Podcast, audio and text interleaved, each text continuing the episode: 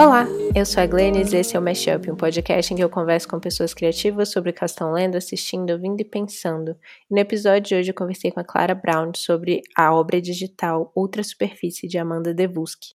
A obra está disponível em ultrasuperfície.net e ela é composta por imagens e texto. E eu achei que ia ser interessante hoje começar o episódio lendo um pedaço do texto da obra, para já dar um gostinho e vocês entrarem lá também no site e olharem tudo antes de vir ouvir o episódio.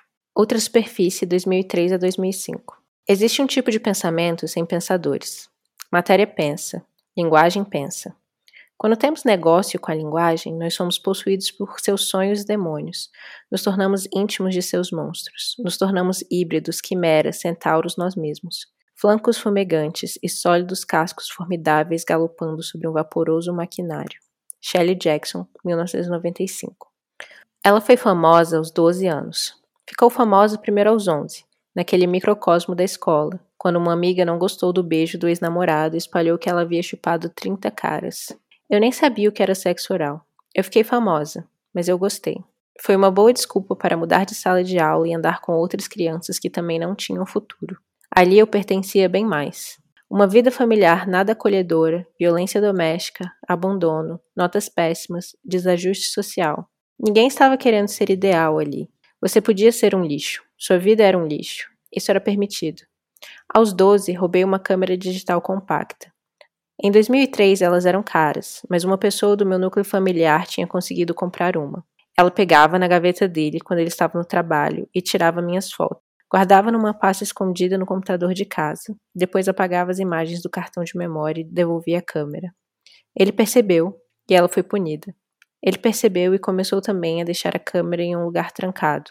E ela foi dando um jeito. Nos primeiros anos eu usei essa câmera e depois uma outra. Não eram minhas, mas eu usava. As imagens eram minhas. Eu entrava no Mirk desde os 9 ou 10 anos. Meu pai foi um dos criadores de uma das redes mais usadas do Mirk no Brasil, eu acho. O Mirk era uma plataforma de bate-papos no final dos anos 1990. Eu entrava no Mirk desde os 9 ou 10 anos. Aos fins de semana, as pessoas se encontravam no que chamavam de ircontros. Eram encontros de adultos ou adolescentes, mas ele me levava. Dentro do Mirk, meu pai era também criador do maior canal de bate-papo da cidade. Ele era OP, o que significa mais ou menos que ele era um dos chefes da sala. Abaixo dos OPs havia os voices. Eram os nomes que apareciam logo abaixo dos OPs, que eram os primeiros da lista dos presentes em uma sala. Fora estar mais visível, eu acho que um voice não tinha nenhuma utilidade. Eu queria muito ganhar um voice. Meu pai não queria me dar voz porque isso chamaria a atenção dos homens e tinha muito pedófilo no Mirk, segundo ele. É verdade que tinha. Conversei com alguns. Meu pai me explicou muito cedo, não sei quando, mas muito cedo, não dar nenhuma informação pessoal que possa ser usada para te rastrear quando conversar com desconhecidos na internet. Nome, endereço, nome da escola, nome dos pais, referência de localização. Não, nada. O anonimato protegia, e por mais inadequada que uma conversa fosse, pela internet ninguém poderia me tocar.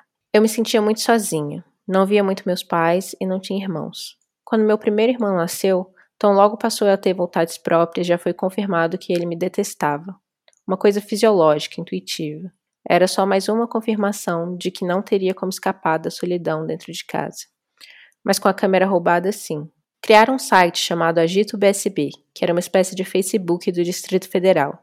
Isso em 2001, eu acho. Você tinha o seu perfil com fotos e descrições da sua personalidade, e as pessoas deixavam comentários para você. Eu fiz vários amigos, participei de alguns barracos. Eu me lembro do aviso no meu Hotmail de que havia uma novidade chamada MSN. Eu devo ter sido a primeira pessoa do meu círculo de conhecidos a baixar esse programa. Nem meu pai conhecia. Quando o Fotolog foi lançado, foi a mesma coisa. Ela era a primeira. O pai a orientou para o anonimato, mas ela já era puta. Em qualquer lugar, eu era puta. Primeiro por causa daquela amiga, depois por causa de um garoto que namorei, depois por causa de outros garotos e outras amigas. Sempre haveria um motivo que não tinha tanto a ver com a realidade material do meu corpo, tinha a ver com outras coisas. Mas tudo bem. Nessa época, eu escrevi numa agenda que se queriam que eu fosse puta, eu seria a maior puta da cidade. Acho que foi nessa época que eu criei o Fotolog. No Fotolog, eu não era bem ela, era a Pompãozinha. A Pompãozinha fez muitos amigos. Ela tinha um blog também, onde contava detalhes de sua vida amorosa e sentimental. Ela era parada nas festas às vezes por pessoas que sabiam quem ela era. Ela recebia presentes na portaria do prédio de perseguidores anônimos. Ela tinha 12 anos quando isso começou, e uns 16 quando isso terminou. Um dia, ela saiu da escola e foi almoçar com uma amiga que a apresentou para uma outra garota de outra escola. As três ficaram conversando como se fosse o início de uma nova amizade, até que a garota disse: Eu sei quem você é. Minha amiga acompanha seu fotolog. Agora vou poder dizer para ela se você é bonita mesmo ou se é só Photoshop. Não sei qual das duas opções era verdadeira, mas tudo bem. Essa personagem não existia só na imagem, mas ela foi criada na imagem. Na imagem e nos textos, nessas transações numéricas. E ao vivo, eu performava ela. Existia uma liberdade. Grande parte das pessoas já sabia que eu era puta, burra e bonita. Então era uma espécie de anonimato também. Ser só uma imagem.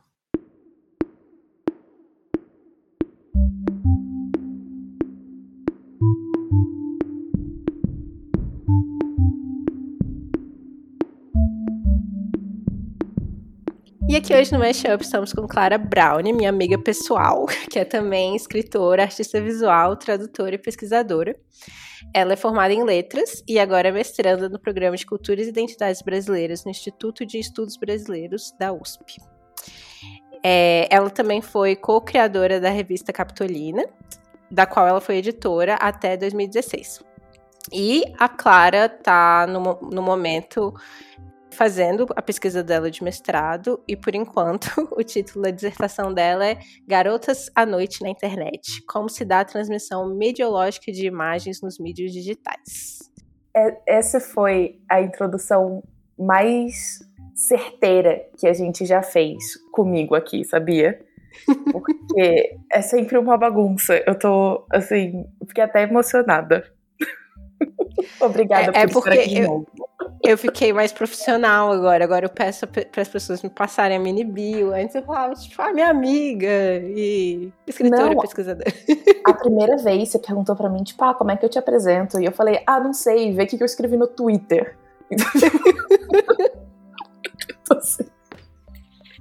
Não, mas a, a, culpa, a culpa foi minha. Eu devia ter falado, me manda sua mini bio. Agora... Eu teria falado a mesma coisa, olha, do Twitter, provavelmente. ah, então tá. Então não foi só minha culpa. Tudo bem. Não, não, não. não eu, a gente tá ficando melhor nisso, nós duas. Você, você é apresentadora maravilhosa, que, que sempre admirei antes de te conhecer mesmo. E, e eu e seu mãe entrevistada um pouquinho melhor também. Não, você é sempre perfeita.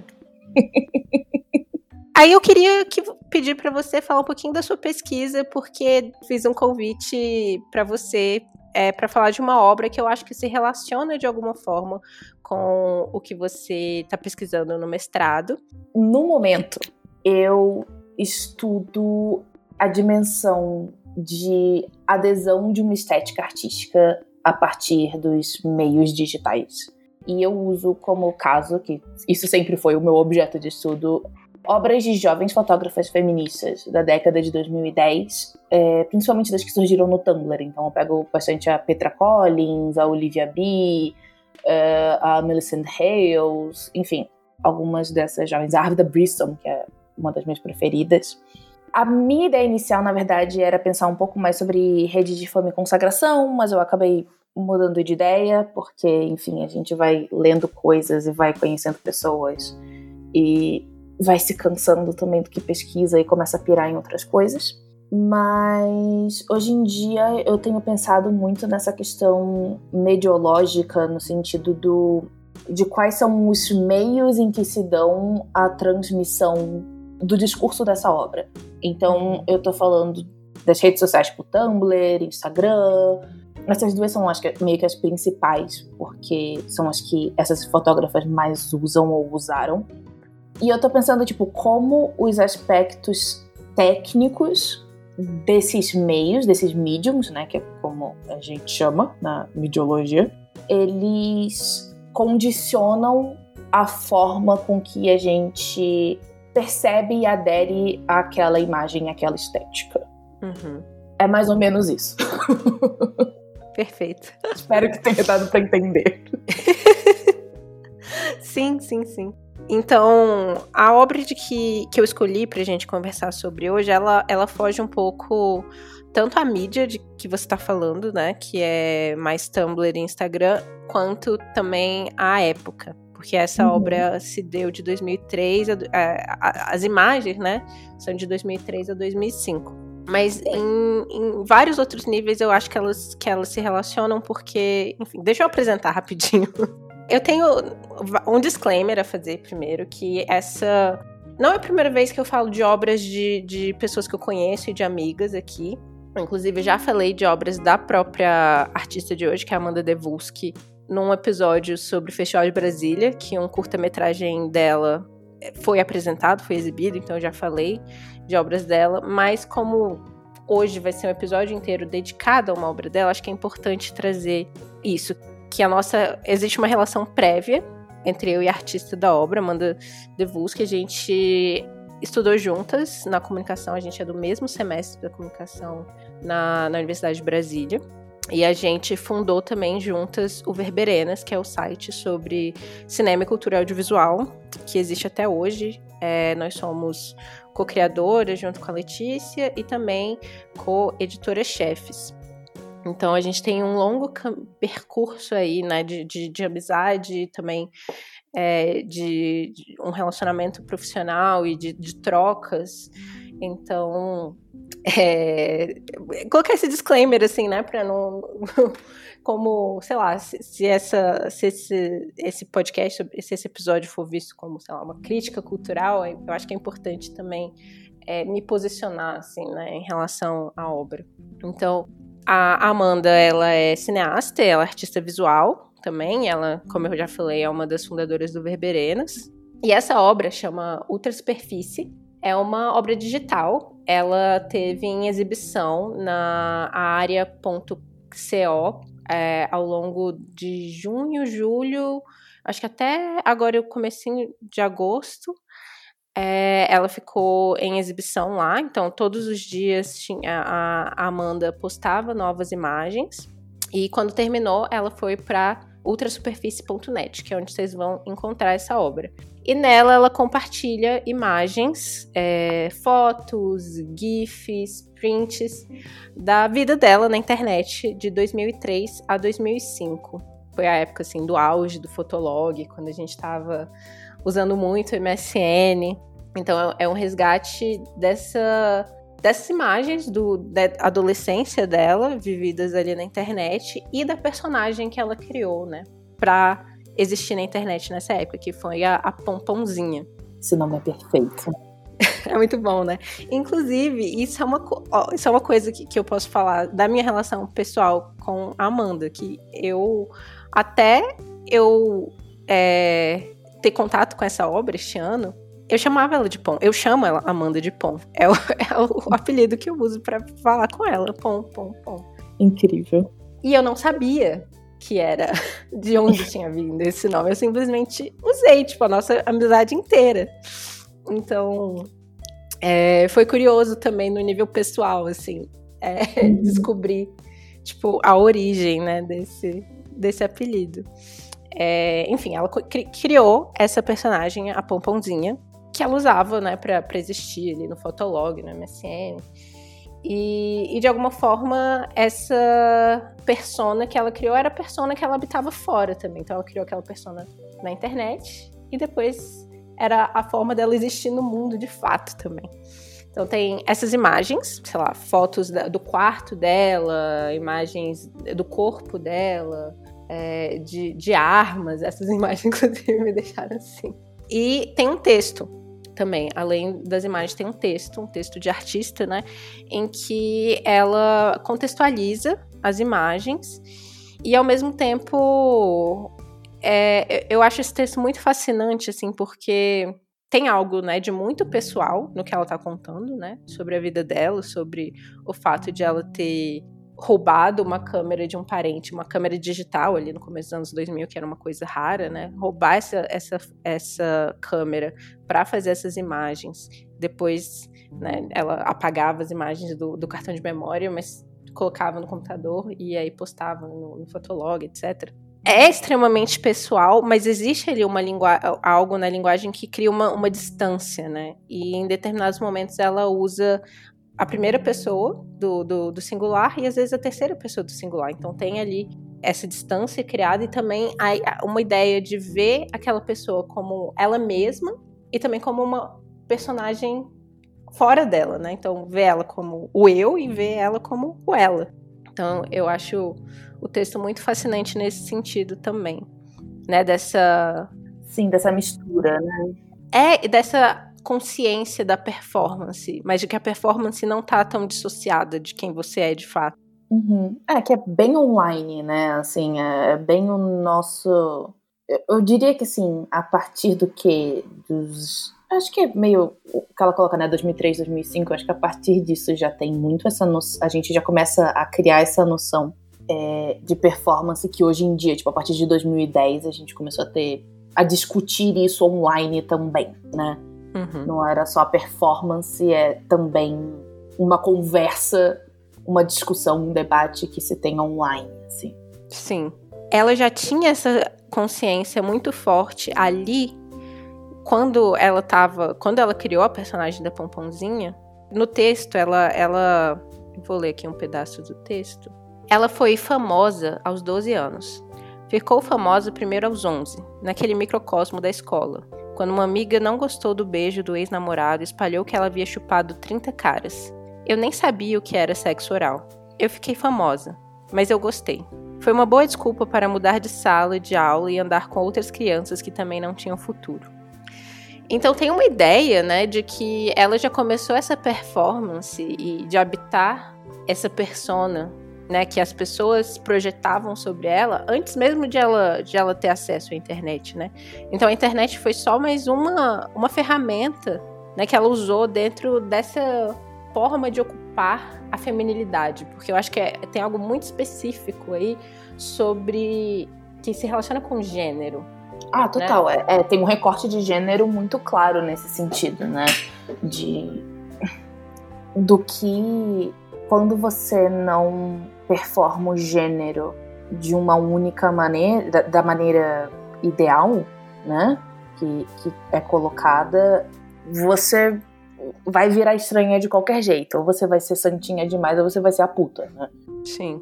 Eu acho que todo o texto dela e as imagens são muito relacionadas a, a gênero, é, nesse caso, gênero mulher, né?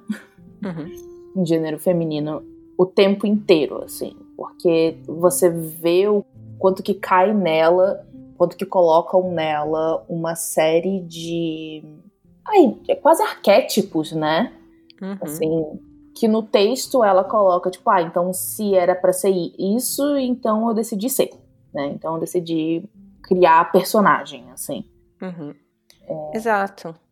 Eu, eu, acho que muitas mulheres fazem isso, tipo, ah, se você quer que eu seja isso, então eu vou ser.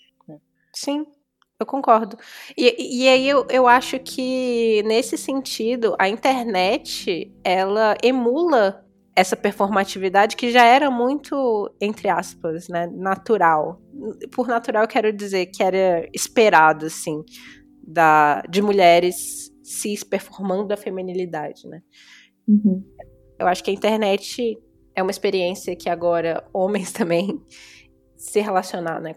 Da autoconsciência, de que você está fazendo uma curadoria, assim, uma performance, você está colocando algo no mundo que vai ser visto de determinada forma. Uhum. Essa é uma experiência específica do feminino, assim, né? Do tipo, você existe, mas você sabe que você está sendo vista enquanto você existe também. Sim. E a internet é isso, né? Para todo mundo. É, você, você sabe que você é observada, né? A questão. Sim. E que eu acho que é interessante o caso da internet, porque você é observada não só por pessoas, mas por máquinas e empresas. Uhum. E eu acho isso muito curioso. Eu acho que isso dá um, uma outra coisa no cérebro, assim. Mas, de novo, eu acho que na obra da Amanda, que a gente tá falando, que ela coloca, né, 2003 a 2005, isso ainda não era uma questão é, tão forte. Eu acho que era principalmente essa questão de gênero. Pensando agora, eu acho que até faz sentido é, mulheres terem mais essa consciência e usarem as redes sociais e a internet como instrumento para essa performance de uma maneira autoconsciente é, há mais tempo. Uhum. Exatamente porque a gente já vivia isso no analógico. Total. E eu acho, eu quero recomendar também para as pessoas verem um pouco mais da, das outras obras da Amanda, mas também a, a dissertação dela de mestrado. Eu estava até comentando com, com a Clara, né, que, que eu li. Eu tinha lido só um, um artigo, né, que tinha vindo da, da dissertação, e essa semana eu li a dissertação inteira, que chama Superfícies e Feminilidades. E ela fala de um lugar muito específico, que é o do trazer é, a performance da feminilidade dentro do que é esperado da mulher, né? Da pessoa que, que se identifica, né, como mulher, mulher cis. É isso, né? Se é uma mulher cis que é lida e se identifica como mulher, ou se. Uhum. E como usar da feminilidade, né? Como existir nesse espaço, que é um espaço né, totalmente é, criado de forma não orgânica, né? Totalmente criado, assim, por, por, pelas nossas expectativas sociais, o que, que é ser mulher, como ocupar esse espaço e as pequenas brechas que existem, né? De, de, de ser uma mulher cis que se identifica como, como mulher, performando essa feminilidade, é, essa feminilidade projetada? Não, a. Ah, esqueci a palavra agora. Mas a feminilidade é tradicional e as brechas, os espaços que existem de, de rebeldia dentro disso, sabe? Uhum, sim. Porque é muito.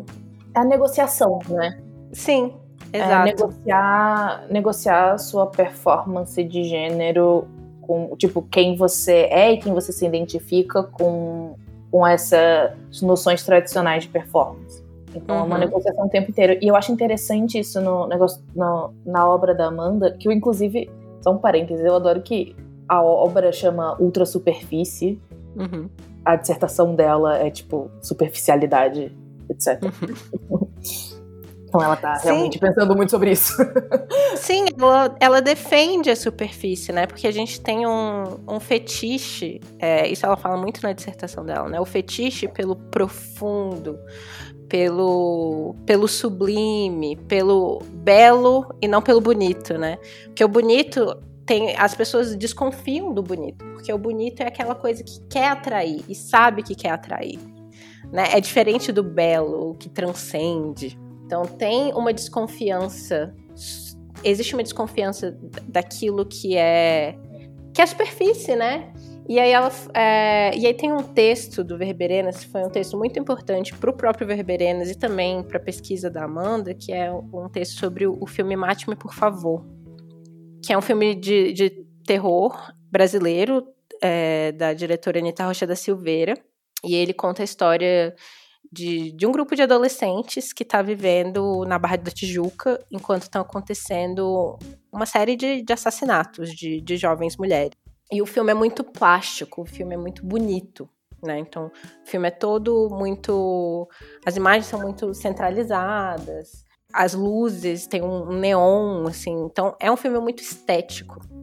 Uhum. E boa parte da crítica, né? Da crítica na época que a gente tá falando ali, 2015, era, em sua enorme maioria, composta por homens brancos heterossexuais, é, eles desconsideraram o filme completamente por conta disso. Eles falaram, ah, é pura estética, mas é um filme vazio, não tem nada por detrás. E aí ela uhum. escreveu esse texto na época, falando que ao assistir ao filme, ela já sabia as críticas que iam ter sobre o filme. Ela não tinha lido as críticas, mas ela sabia o que ia ser falado sobre o filme, que é exatamente as mesmas coisas que são faladas sobre a feminilidade, que é isso, né? Que é falar sobre as mulheres, que é superficial, vazios, enfim. Sem um, um mundo interior, né? desde então o trabalho dela está muito focado nisso, né? De pensar a ideia da superficialidade e do, do estético. Uhum. E que isso não. O estético e o superficial então, existem também de forma extremamente complexa. A profundidade, a, a complexidade não está necessariamente na profundidade. Eu concordo e eu acho essa uma perspectiva muito interessante. É, mas você sabe, eu não sei se as outras pessoas sabem que eu sou Ranzete, né? Eu gosto do Byung-Chul Han. Sim. Eu discordo de muitas coisas do que ele fala, mas mas eu também acho que as coisas que ele coloca muito interessantes.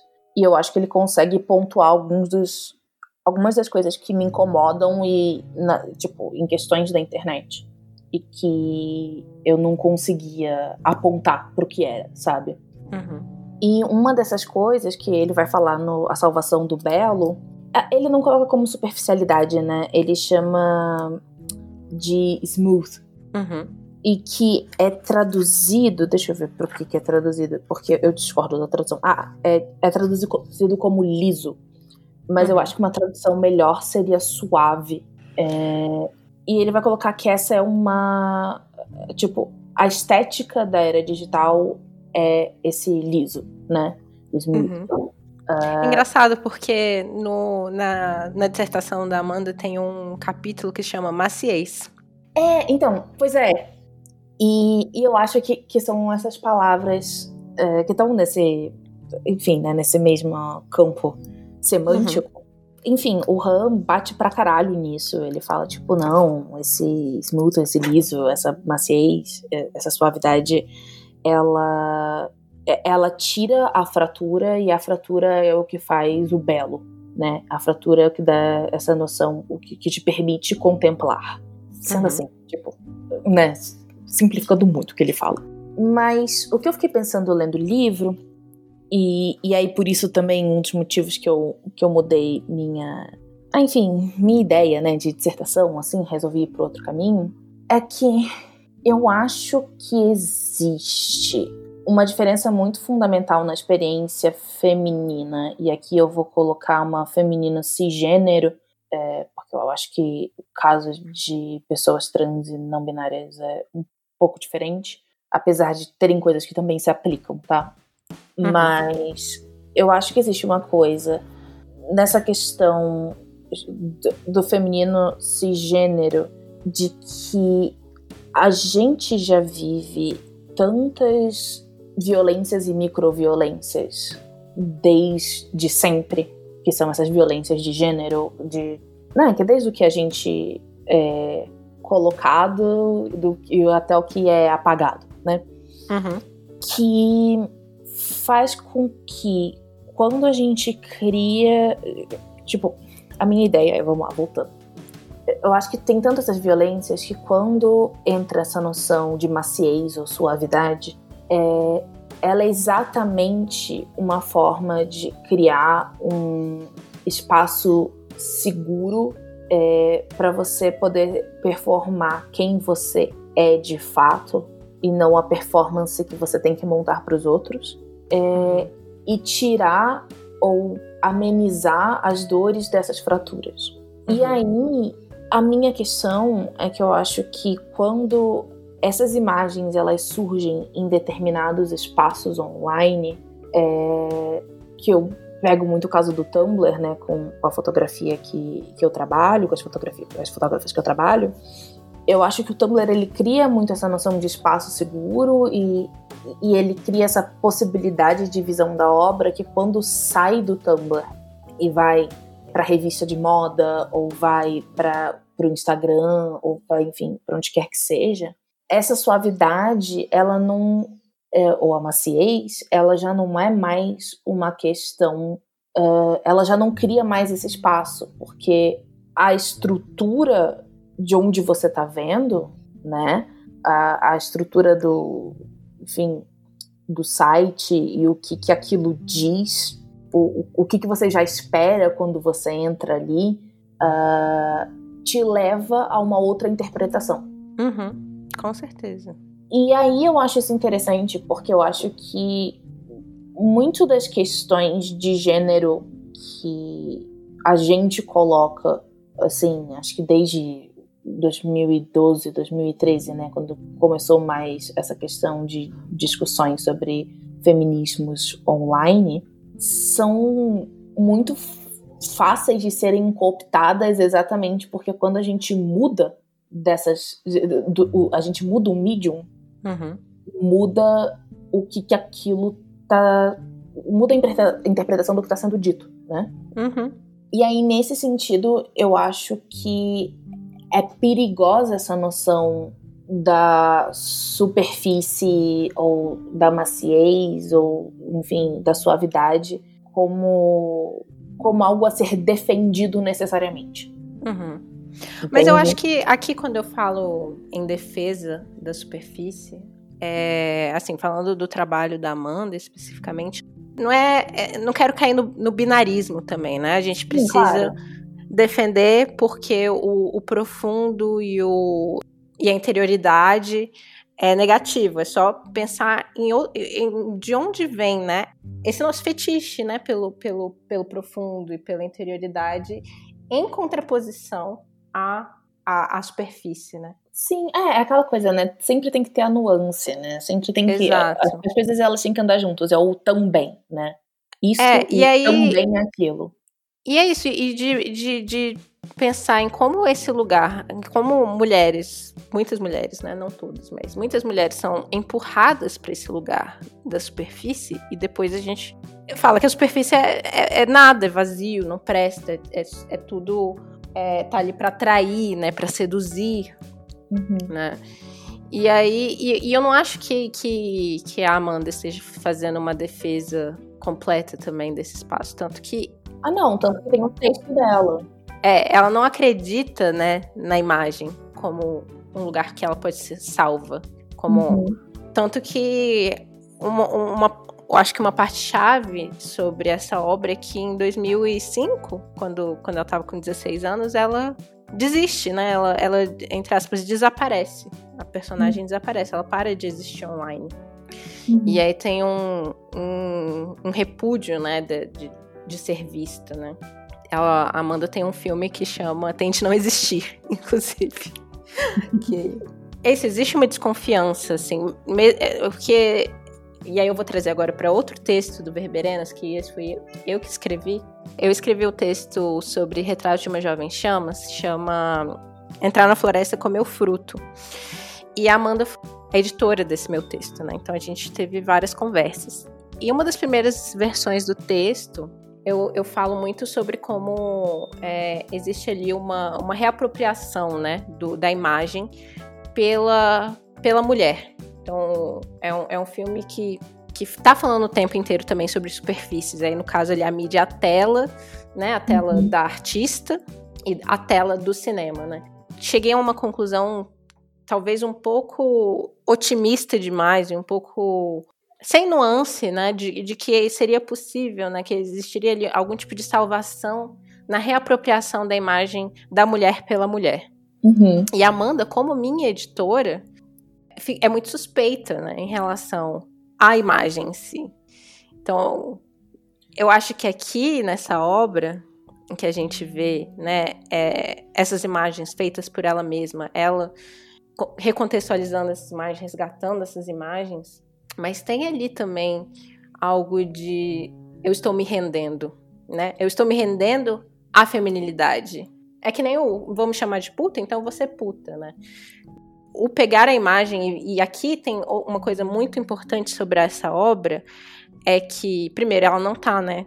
Ela não tá mais no Fotolog, ela não tá no Instagram, ela não tá no. no Sim. Ela é um tá num site que ela criou, que ela mesma criou. Tem ali o botãozinho de comprar, né? Porque a, sua, a gente tá vendendo as nossas imagens também no Instagram, no Tumblr, a gente tá. Antes da gente entrar na questão da venda, quero. Uhum. Temos muito o que falar. Mas eu só queria colocar uma questão que eu acho que dá para ver essa negociação desse espaço de feminilidade da Amanda, não só no texto, mas nas imagens, né? Eu acho que a imagem que tem a arma na, uhum. na cama é, é muito forte nesse sentido, né? Sim. E ela é forte também porque, assim, tem outras fotos que tem uma cama com uma colcha, com um celular, mas que não tem uma arma. Sim. É... E é um puta negócio, né? Não é tipo, não é uma arminha, assim, não é um revólverzinho, entendeu? Caraca. Não sei, não conheço de arma o suficiente para olhar e reconhecer o qual é, mas assim.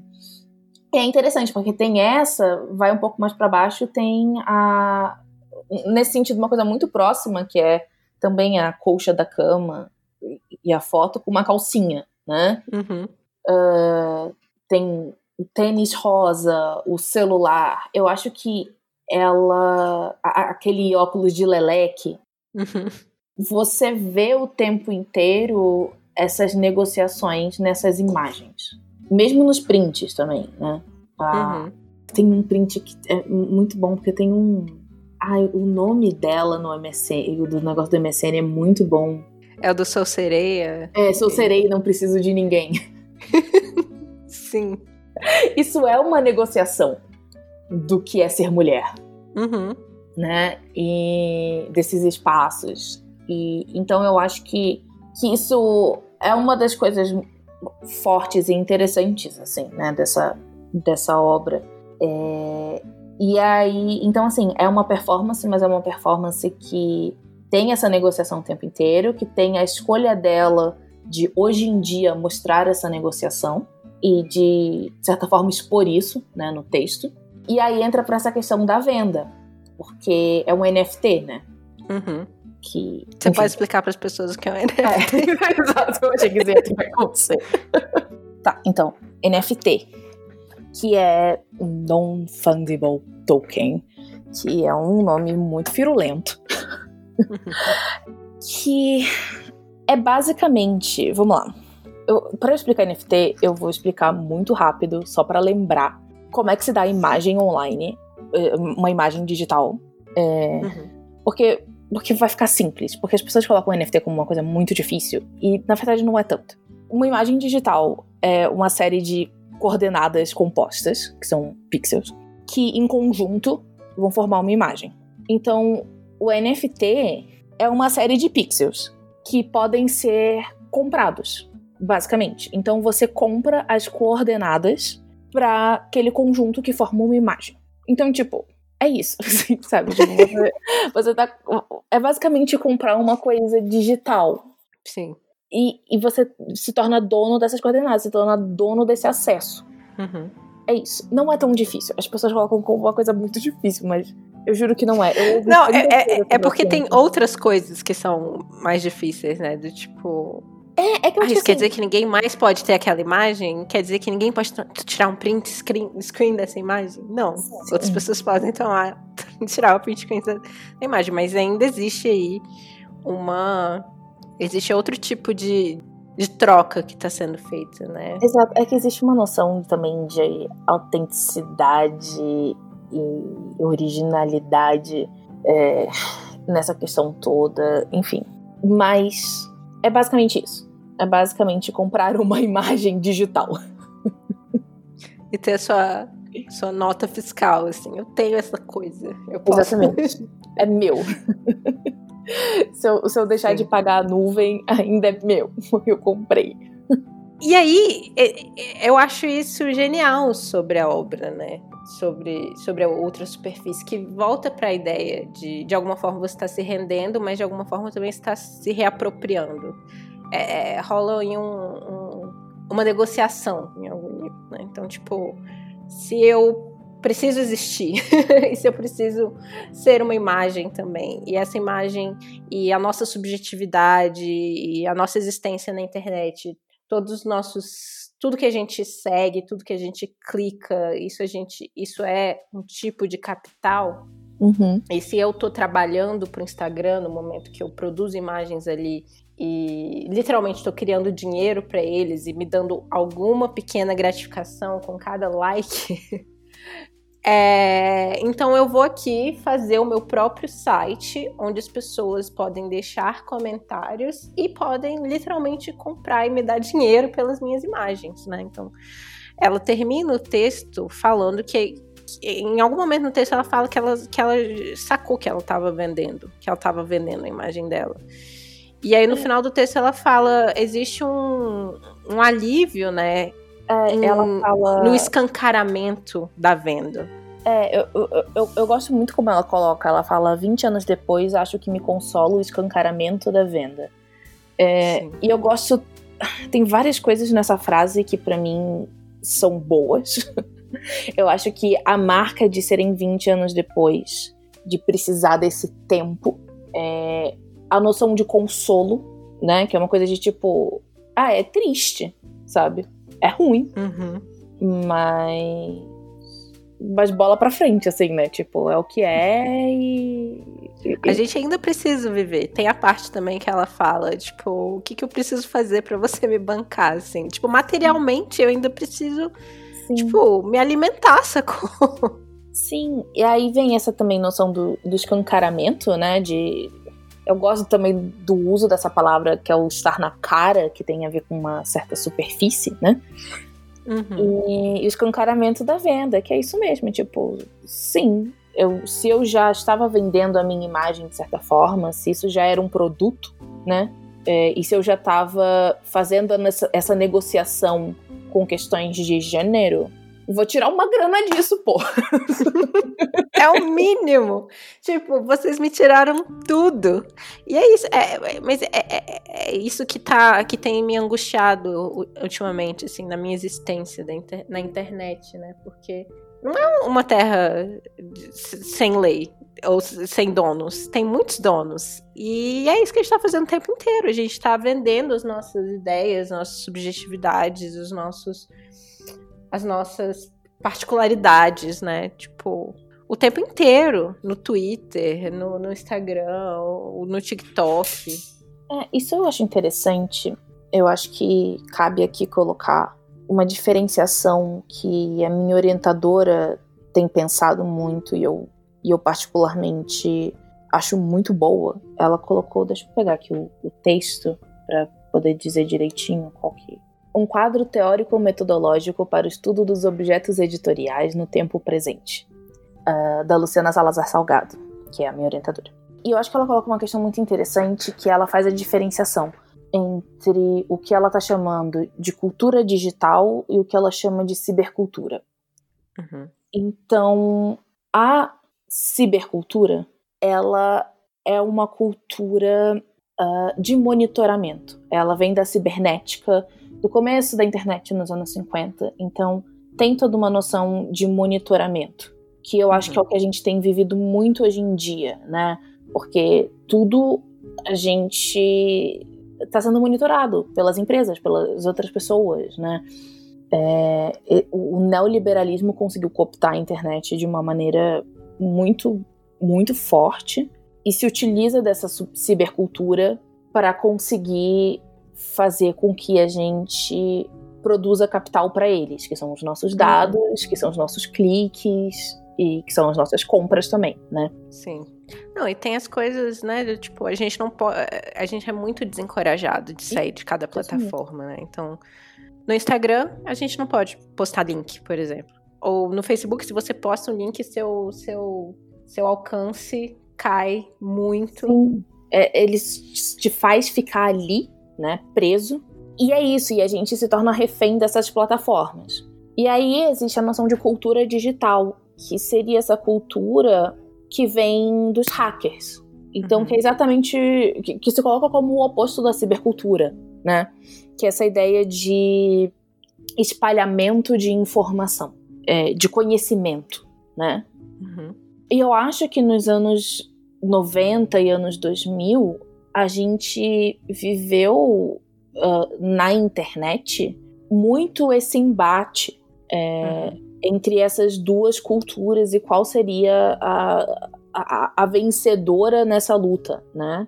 E pelo menos por enquanto a gente percebe que a cibercultura tá saindo ganhando. né? Sim. Que, que eu acho que vem, que é esse incômodo, incômodo que você tem, que eu também tenho. Tudo é essa performance de uma venda e eu não quero me vender, né? É, uhum. E... e eu acho que isso de alguma forma conversa também com o que a gente estava falando no início da feminilidade. Do... Sim, sim. Volta para a ideia do. Não tem como vencer, então vou hackear isso de alguma forma, né? As pequenas brechas que a gente encontra pra.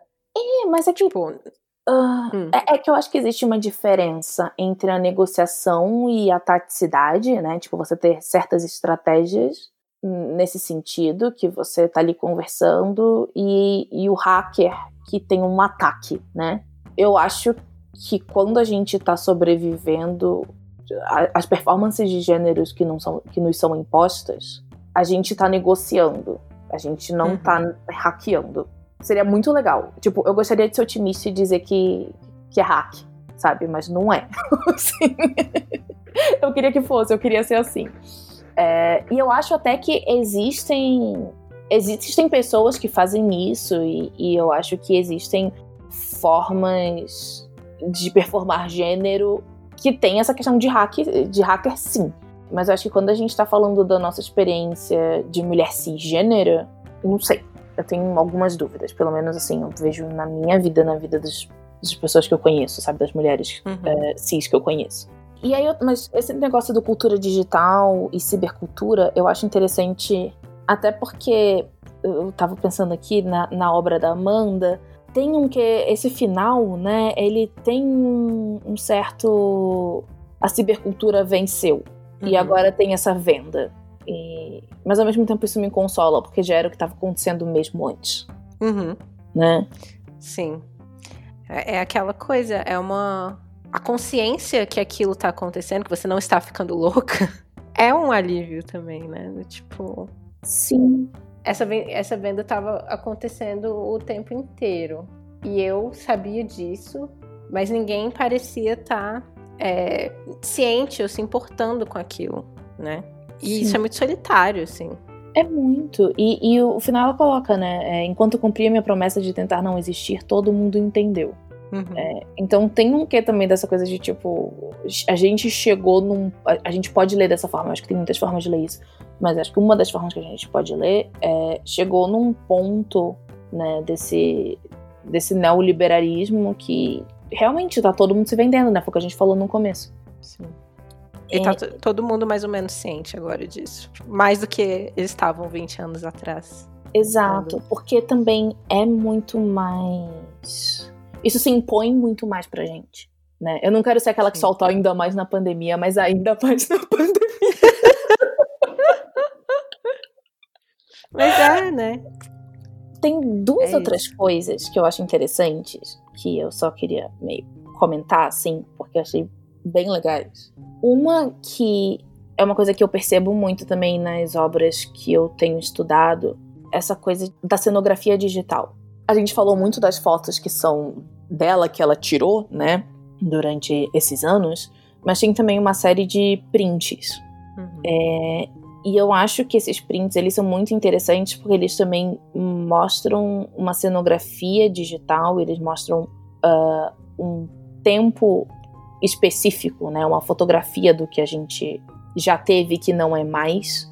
Uhum. É... A forma de escrever do, do, do início não. dos anos 2000, que é muito específica também. Mas, sim, mas eu não tô nem falando da forma, tipo, isso também, mas eu acho que, tipo, sim. os GIFs que ela usa, é, o print do MSN, do Fotolog, do Orkut, eu acho que todas essas são coisas, mesmo o pomponzinha, né, que com aqueles, com aquelas coisas coloridas, assim, é, são tem uma arqueologia digital aqui. Tem uma, exatamente. Tem uma arqueologia digital e que, e que ela monta essa cenografia de uma forma que eu acho muito legal nessa curadoria dela. Eu acho que dá pra.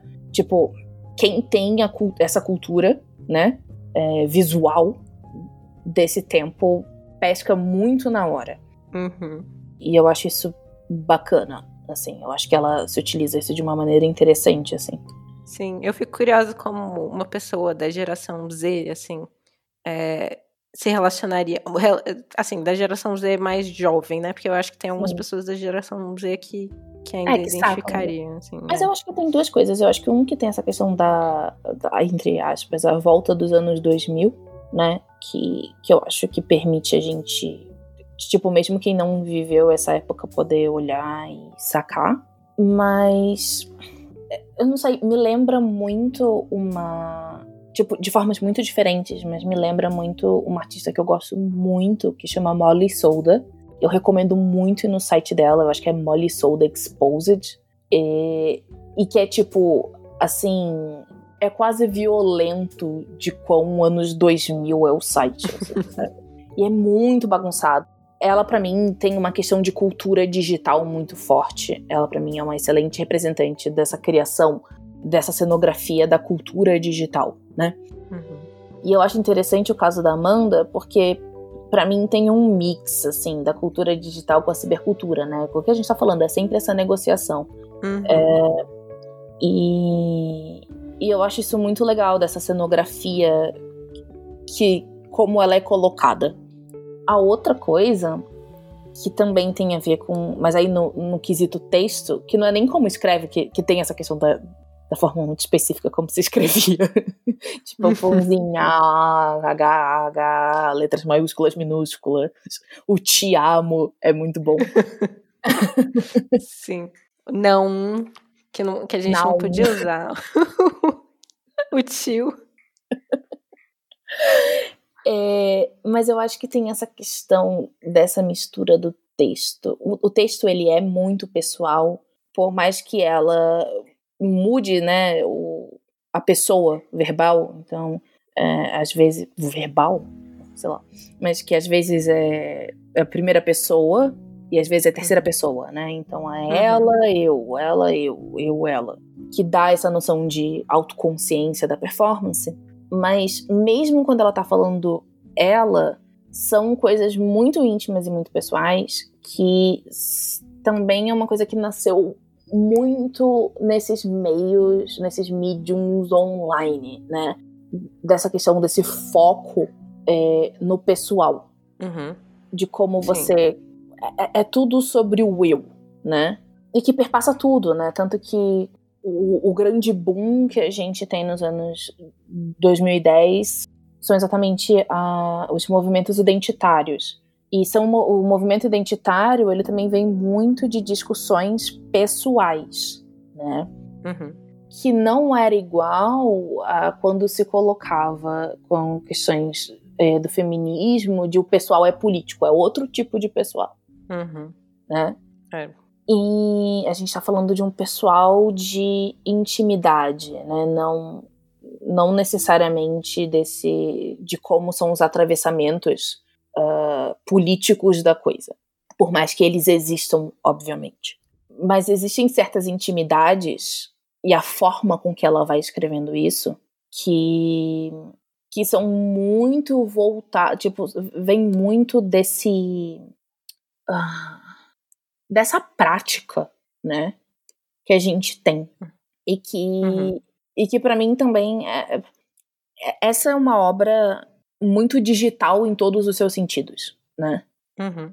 E eu acho que essa é mais uma das formas que, para mim, essa obra, é, eu penso, pensar nela, eu penso ela realmente digital, tipo, para além do NFT, para além das imagens com print, a, além de tudo, da, da, escrita, de como isso é colocado, eu acho que tem essa questão de como ela trabalha essa forma que é profundamente digital. Uhum. Então eu acho isso interessante. Porque é diferente, tipo, é óbvio que artistas se utilizam muito de narrativas pessoais para a obra, para, né, para tipo, para criar a história da obra, mas existe uma diferença muito clara entre como é essa narrativa uh, analógica e, e essa narrativa digital, até pensando a própria noção de narrativa, que o digital ele vem dessa ideia de que ele é separado, né? Então uhum. é, é descontínuo. E você pega isso no texto. O texto ele tem pausas no meio. Ela quebra o texto. Ela põe coraçõezinhos aquela série de hífens, assim, né? Sim, é fragmentado, né? Exatamente. Até como as imagens são fragmentadas também, né? Elas não contam uma história, né? Elas não, são é, é descontínuo. desconexas, né? É, que é muito. Que, que, caracteriza o digital. Diferente do analógico, Sim. que é linear. Então, tem uma lógica digital por, por uhum. trás dessa obra, assim, que eu acho que. Que, sabe, pra mim, pelo menos, foi muito forte, sabe? Eu olhei e falei, tipo, ah, é. é. sabe? É isso. A internet. Sim. É aquele meme do, do cara, né, fazendo tipo aliens, mas é tipo internet. é, é profundamente internetiano. Como é que... Sim. É. Sim, total. E eu pensei muito também nessa. É, foi engraçado, assim, porque eu, eu li o livro da Gia Tolentino também ano passado, o Falso Espelho. E aí, aí essa obra começou, e aí saiu uma newsletter da, da Ana Vitória, que ela fala da Gia Tolentino, e aí é tipo. E a Gia Tolentino falando sobre internet, a, a, Ana Vitória falando sobre a experiência dela na internet, que é completamente diferente da experiência da Amanda na internet. Uhum. E eu acho que isso conversa até com o Mashup também, né? Que, com o próprio podcast aqui. Que é o, a ideia, né, de trazer esses fragmentos, todas essas coisas que vão se. É, todas essas referências, né, que, que vão se juntando e trazendo um, uma nova. formas únicas, né, de, de, de ser. De, de encontro com a obra, né? É, que vão moldando e acrescentando o nosso pensamento, né? Eu, eu também, de novo, voltando para a obra da Amanda, ela coloca várias uh, citações, né? Começa com uma citação, uhum. inclusive. Uh, Sim. Então, eu, eu, acho que tem isso. Mas eu acho também que a gente já tá num momento, é, e eu acho que tanto a nossa geração quanto as seguintes já pegam isso, que a gente, a gente tá na lógica digital. A gente opera nessa lógica. Então, sei lá, eu tô aqui, eu, eu tive que mudar de quarto, né, pra gravar aqui. E eu tô. Quarto que eu. que era o meu de adolescência. E a minha porta ela é toda escrita com trechos, com citações de outras pessoas. Tipo, música, assim, fala de filme, livro, poema, tem tudo. Tipo, a porta inteira lotada disso. E eu acho que essa consciência desses fragmentos, né, tem muito a ver com a internet, assim, de novo, né? Tem muito a ver com o quanto que a gente é, performa e performava uh, os nossos gostos. E pensando assim, tipo, comunidade do Orkut, a, aquela época que a gente postava citação no Facebook, sem dizer nem uhum. de quem era, só tipo, as pessoas que sabem, sabem, sabe? Estão comigo. Uhum. Que também é muito adolescente, mas assim. Sim, a gente escrevendo citação de filme no, no All Star. Sim, ou, ou reblogando é, print do Godard no Tumblr, sabe? Uhum. e eu acho que essas são coisas. Só que a, a, forma com que a gente coloca, ela é muito descontínua, né? É só isso jogado. É, e não tem a análise, não tem essa coisa linear, uhum. que de novo o Han critica muito, o que, o que me diverte. eu falei, o Han puto é alguma coisa que aquece muito meu coração mas eu acho que, que tem isso o tempo inteiro, né? Tipo, a gente viveu muito esse momento e eu acho que a obra da, da Mandela coloca muito essas questões sem ter que dizer tudo, né? E sem colocar uhum. essa linearidade. Então, no fim das contas, é uma obra que opera muito na lógica digital, né? E eu, eu não acho que ela critique a lógica digital. Ela critica questões que vem com isso e questões que podem se assemelhar a isso quando a gente pensa uh, questões de gênero. Uhum. E a cybercultura, se pá. Mas eu não vejo na obra dela uma crítica a essa lógica. Uhum. Ela se utiliza dessa lógica o tempo inteiro e não é de uma maneira irônica, tipo, ou explicitamente irônica. É de uma maneira, tipo, eu estou usando isso aqui também porque é a forma, sabe? É a forma uhum. de trabalhar isso. E uhum. o que entra para mim numa questão, que é uma questão que eu penso muito com a minha pesquisa e que eu penso muito no geral, e inclusive com a obra da Amanda e tudo que a gente vem falando aqui, no fim das contas, a gente tá consciente e inconsciente das coisas o tempo inteiro. Uhum. Então, existe um nível de, de autoconsciência dessa performance e que ela eu tenho certeza que ela sempre teve mas também tem um nível que era inconsciente. Tanto que no final ela fala 20 anos depois. E, e ela precisa desse tempo também para se dar conta de certas coisas, porque a gente não se dá conta de tudo de si próprio, né? Ah, total. Não, ela precisou desaparecer e depois resgatar, né? É. E, e, essa é uma questão que eu tenho também, porque eu tenho isso com a minha, com a minha pesquisa com as fotógrafas que eu estudo, Porque eu acho que elas tinham um nível de consciência de que elas estavam operando. Porque, assim, o meu ponto com, com as fotógrafas é que eu acho que elas se utilizam de um discurso feminista que é muito genérico, vamos colocar assim. Você pode ser uma rádio fame, você pode ser uma uh, feminista interseccional e você pode se identificar com aquela imagem e aplicar o que você acha do seu feminismo e da sua noção de mulher naquela imagem, né? Uhum. E a minha questão inicial é que eu achava que elas tinham consciência que elas estavam fazendo isso. Mas estudando, vendo, enfim, analisando melhor, eu percebi que não. E foi um dos motivos que eu mudei minha pesquisa também. Elas não percebiam. E tanto depois elas perceberam, ficaram tipo, caguei, devia ter sido mais clara, sabe? Tipo, é feminismo interseccional, sim, sabe? a gente é anticapitalista, sim, mas as imagens são cooptadas pro capitalismo. E ao mesmo tempo elas também precisam ganhar dinheiro, então elas fotografam para Gucci. Uhum. E aí é uma negociação, né? Uhum. Então, mas tem essa questão desse do que é consciente, do que não é inconsciente, do que se torna consciente ao longo do tempo, que, que eu acho que, que é uma coisa que a gente tem que considerar também nessas obras, sabe? Tipo, em todas, mas eu acho que nessas é mais interessante por essa questão da lógica digital e o quanto que essa operação da lógica digital é porque é natural pra gente e o quanto que ela é crítica. Né? Uhum, total. Vou deixar então, me deixar e deixar os ouvintes com essa reflexão pra gente pensar essas coisas. Ai, e, e essa, essa, é a minha crise também, viu? Porque eu não sei mais o que fazer com, com as redes sociais. Tipo, eu, eu quero estar com pãozinha. É. Eu quero sumir. Quero deixar de eu existir. Eu também.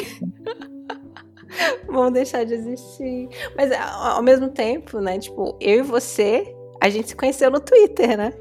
É, Sim. Eu, eu, a, a minha atual crise é que, tipo, eu quero sumir dessas coisas porque eu não quero ser um, mais um produto e uma venda e, enfim, eu não quero me vender a esse neoliberalismo da cibercultura que está imposto. Mas ao mesmo tempo, um já tá tudo ali, sabe? Uhum. Não tem como, não tem como apagar o que já tá ali.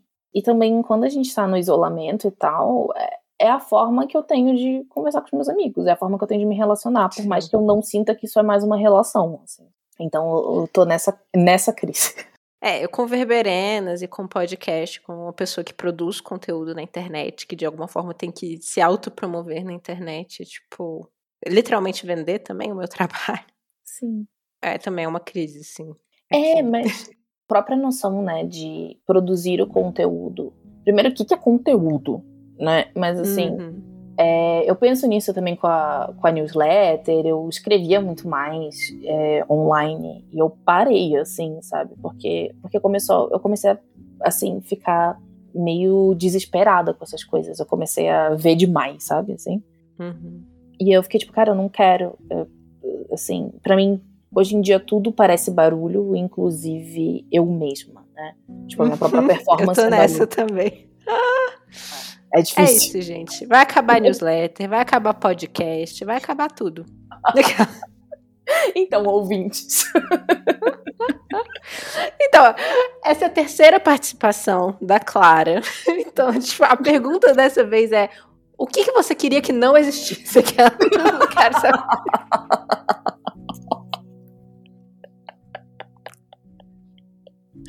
Ai, é mesmo essa pergunta, é essa que eu tenho que responder? É, criei agora. Fudeu. Ai, a resposta óbvia são as opressões sistêmicas, né? Sim. Para além disso, anarquista vai dizer fronteiras. Justo. Perfeita. Uh, e eu acho que é isso. Gosto. Eu acho que a terceira pergunta tinha isso é que você vem um gênio, você tem três desejos. Quais seriam? E aí eu acho que eu falaria o fim das opressões sistêmicas, fim das fronteiras de uma maneira organizada e pegar o Namjoon do BTS. Perfeita, maravilhosa. É isso. É isso então. muito obrigada, Clá. Eu obrigada. amei muito essa conversa. Eu também, Glenn. É sempre um prazer estar aqui conversando com você, gravada e não gravada. e você quer ser encontrado na internet? Se sim, onde as pessoas podem te encontrar? Se eu quero é uma pergunta já quase psicanalítica, né? Mas as pessoas podem me encontrar é arroba brownie, em tudo. Vocês podem encontrar minha newsletter, tinyletter, blá blá blá, barra brownie brownie, Twitter brownie brownie, Instagram brownie brownie, é, blog, blogspot, barra brownie brownie, é, tudo brownie brownie. É, Curious Cat brownie brownie. É, então assim, eu, eu sou muito fácil de ser encontrada. E eu fiz isso numa época em que eu não tinha é a, a noia que eu tenho com o capitalismo e o neoliberalismo. Eu ainda acreditava na, que a cultura digital ia vencer. E então agora eu tenho que arcar com essas consequências. e é isso. And that's all, folks. Essa coisa muito otimista. guerrilha agora, guerrilha. Ai, mas eu acredito mesmo. Eu ainda não sei o que que é, mas, mas eu acredito na mudança, de verdade. Eu vou, eu vou, eu vou terminar bonito, assim, sabe? Isso aí, dessa terceira vez, né? Com um pouquinho mais de força. Assim. Bora, bora, cyber guerreirinhos. Cyber não, como é que fala? Outra. Estrutura digital. A gente pode, a gente pode fazer sei lá, Digiguerrilheiros. Digiguerrilheiros. é a Digiguerrilha. Digiguerrilha. É isso. É isso. Fim. Ah.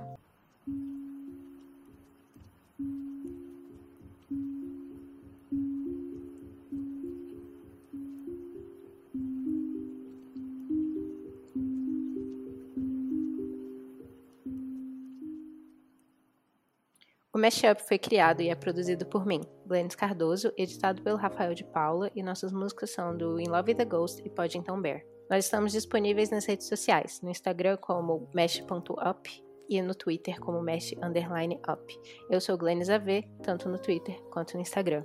Se você tiver como nos apoiar financeiramente, considere entrar no nosso picpay.me barra mashup. Nós temos planos a partir de um real.